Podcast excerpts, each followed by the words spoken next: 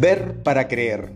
La experiencia no es lo que le sucede a un hombre, es lo que un hombre hace con lo que le sucede. Magnífico es el método del sabio, porque repasa lo antiguo a fin de descubrir lo nuevo. Anteriormente mencioné la idea de que el éxito radica en lo que vemos. El punto de vista lo es todo a la hora de lograr el éxito. Se logra en la misma medida en que se percibe. En mis numerólogos años de actividad en el mundo empresarial, he visto personas desmoronarse ante un incidente acaecido en su vida y he visto a otras prosperar al ocurrirle lo mismo. Gran parte de la diferencia radica en si en esas personas se consideran víctimas, como si fueran pasajeros y no conductores en el automóvil de la vida. En algún punto, cada uno de nosotros adoptó por separado la creencia de que podemos hacer que la vida y el universo cedan a nuestra voluntad.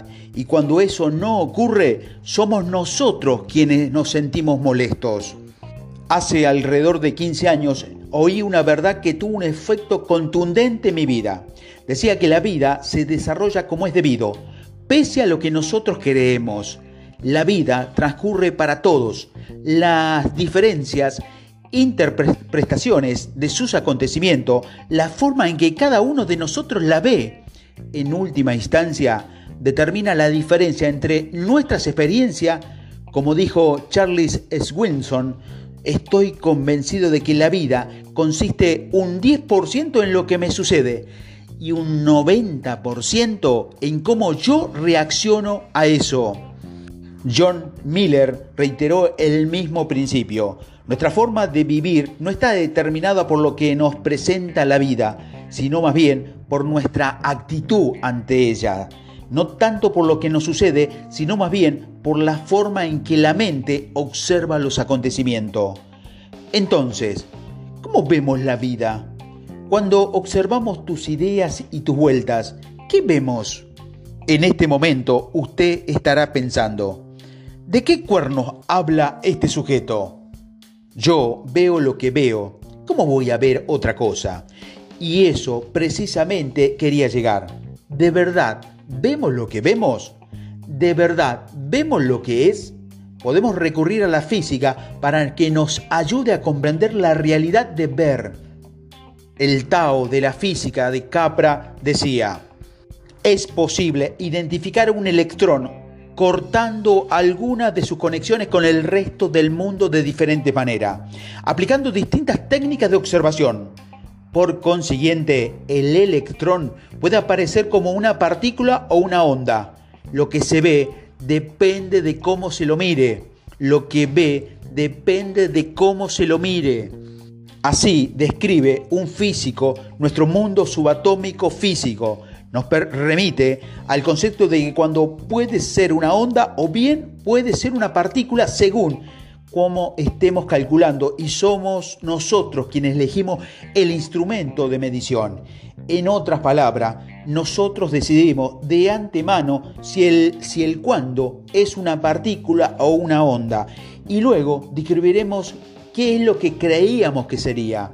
Quisiera ir un poco más lejos.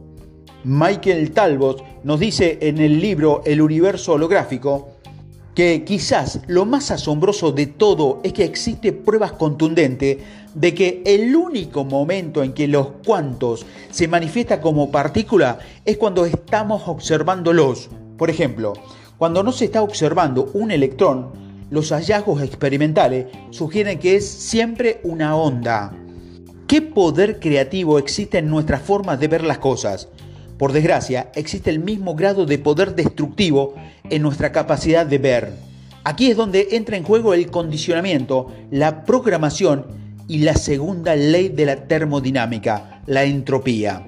Si no somos conscientes, si no estamos despiertos, si no nos percatamos de las decisiones que tomamos en el momento que las tomamos, vamos a vernos como víctima o alguien a quien la vida le transcurre.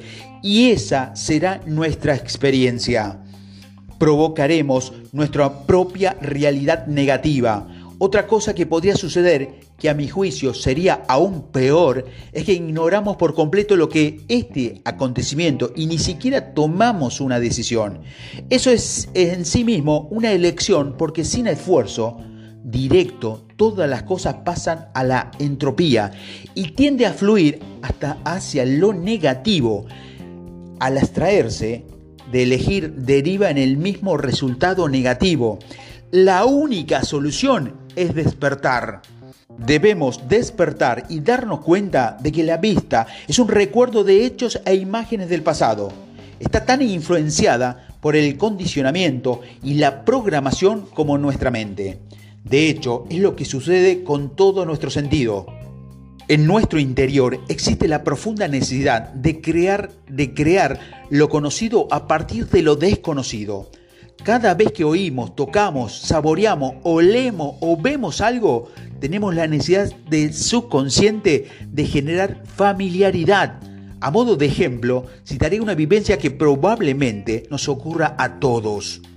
Si probamos algo que nunca antes habíamos probado, por lo general decimos, tiene gusto a, lo cual hacemos ante el menor indicio de familiaridad esta necesidad, por lo general subconsciente, de archivar prolijamente todas nuestras vivencias en cajitas nos impide experimentar la verdadera realidad.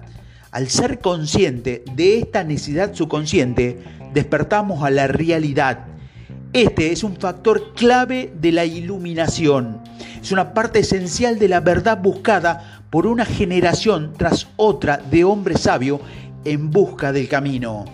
La ciencia nos dice que no existen dos copos de nieve iguales y sin embargo, cuando vemos nevar, es difícil distinguirlos. No obstante, al observar de cerca se revela la verdad.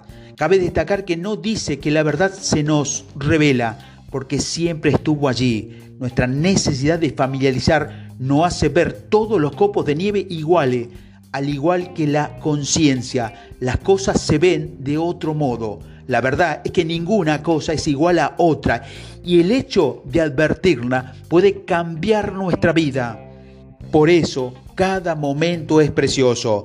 Por eso el presente es tan importante. El hecho de reconocer la paradoja de la separación y también la unidad de todas las cosas derivan en total reconocimiento y gratitud por nuestra existencia.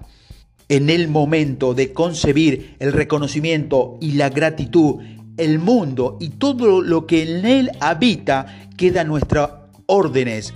El éxito o cualquier otra cosa que deseamos está en nuestro poder. Solo basta con ver.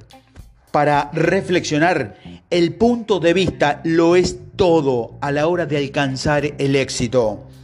Lo que se ve depende de cómo se lo mire. Se logra en la misma medida en que se percibe. La única solución es despertar. Al incluir la conciencia, las cosas se ven de otro modo. En el momento de concebir el reconocimiento y la gratitud, el mundo y todo lo que en él habita queda a nuestras órdenes.